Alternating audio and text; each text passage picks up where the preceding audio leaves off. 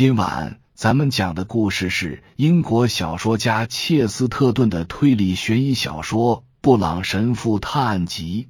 话接上回说到，那辆车刚从视线中消失，他就转向迪瓦恩和神父，迫不及待的表达某种歉意，大声说道：“这下好了。”他态度诚恳，但奇怪的是，却让人觉得没有一丝好客之意。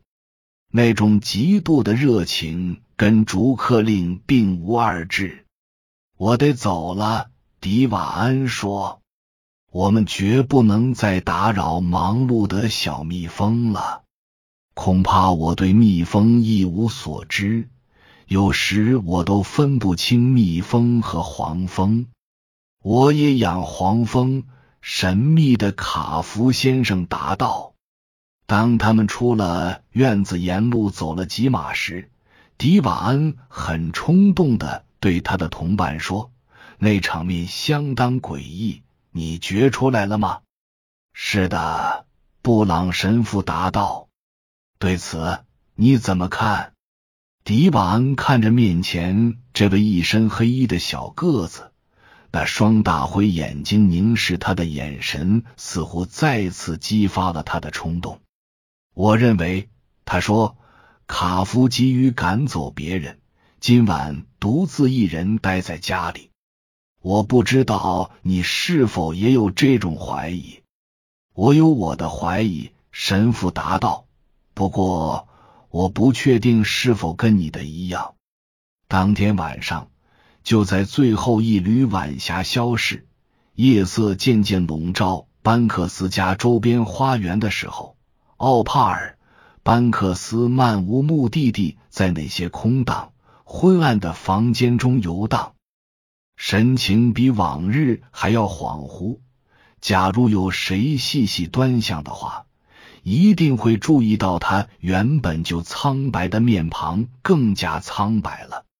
尽管这座房子尽显中产阶级的奢华，它整体上却透出一种特有的悲情色调，是那种器物凋零、令人伤怀的悲叹。而不是因其古老而引人遐想，它处处不乏褪色与凋谢的时尚，却丝毫不见体现厚重历史的习俗。琳琅满目的各色饰品，无非是昙花一现的风潮遗留的些许痕迹。维多利亚早期的彩色玻璃给目光染上各种色彩，投射在屋内各处。高挑的房顶让长条形的房间显得更窄。他正在行走的那个长屋子的尽头，就是一扇圆形窗户，属于那个时代的建筑上常见的式样。差不多走到屋子中央的时候，他停了下来，突然颤动了一下，似乎有一只无形的手打了他一记耳光似的。片刻之后。隔着关着的房门传来前门的敲门声，他知道家人都在楼上，但他不清楚为什么自己会鬼使神差的亲自去前面开门。门前台阶上站着一位身材矮胖、衣着寒碜的黑衣人，他认得他就是那位罗马天主教神父，名叫布朗。他并不熟悉神父，但却很喜欢他。他并不鼓励他对通灵术的探究，并持完全相反的态度。但他不鼓励的原因，似乎是那种观点值得认真对待，而不是因为无关紧要。与其说神父对他那些观点缺乏理解，倒不如说他完全理解。但并不认同，他既没有打招呼，也没打算听他说出来访的理由，就在脑子里翻江倒海、胡思乱想的同时，他脱口而出：“真高兴你来了，我看见鬼了。你没必要为此苦恼。”他说：“这是常有的事。”大多数鬼都不是鬼，即使有少数是真鬼，也不会伤害到你。你看见的鬼有什么特别之处吗？没有，他坦然承认，隐约松了口气。他本身并没有什么特别的，只是让人觉着有股可怕的腐烂气息，某种明显的破败。那是一张脸，一张趴在窗户上的脸，可他面色惨白，眼球突出，看上去就像犹大的画像。哦，有些人看上去确实像那样。神父回应道：“我敢说，他们有时会趴在窗户上朝里看。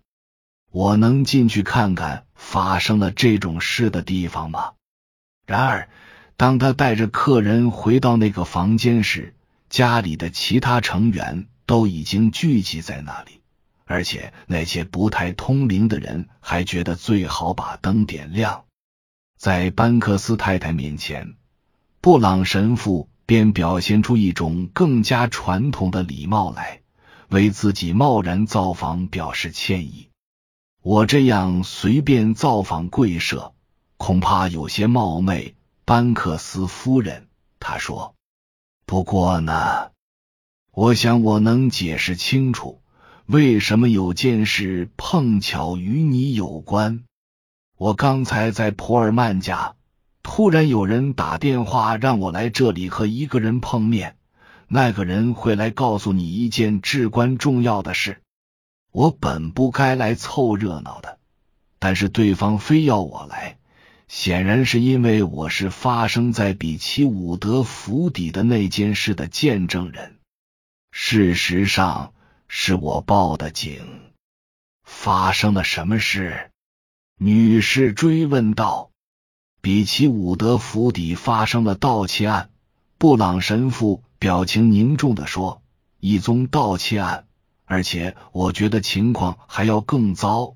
普尔曼夫人的宝石不见了。”他那个不幸的秘书巴纳德先生在花园里被发现，显然是被逃跑的窃贼开枪打死的。那个人，这家的女主人惊呼道：“我还以为他是……”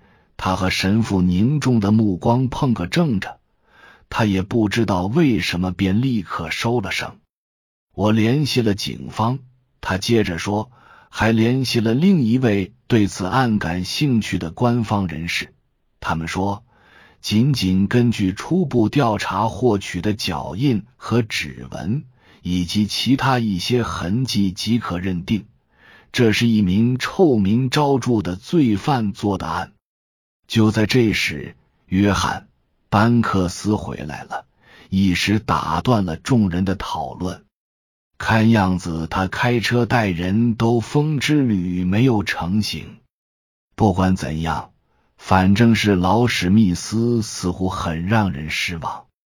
关键时刻还是做了缩头乌龟。他毫不掩饰自己的厌恶，大声嚷嚷着：“我以为轮胎被扎了，就下车去查看，结果他趁机溜走了。”我再也不会让这种乡巴佬搭车了。但他的抱怨并没有引起多少注意，大家都兴奋的围在布朗神父身边听他带来的消息。有个人马上就会来，神父继续说着，神情还是那样郑重。此人来了以后，我就不用再费心了。只要我和他同时站到了你们面前。我作为一起大案的见证人，也就尽了本分。我要说的最后一件事就是，比奇伍德府里的一个仆人告诉我，他看到有张脸趴在窗户上。我看到过一张脸，奥帕尔说，就趴在咱家的一扇窗户上。嗨，你总是能看到脸。他弟弟约翰粗暴的说。以上是由奶锅大叔给您播讲，感谢收听。每天晚上二十一点三十三分准时开聊。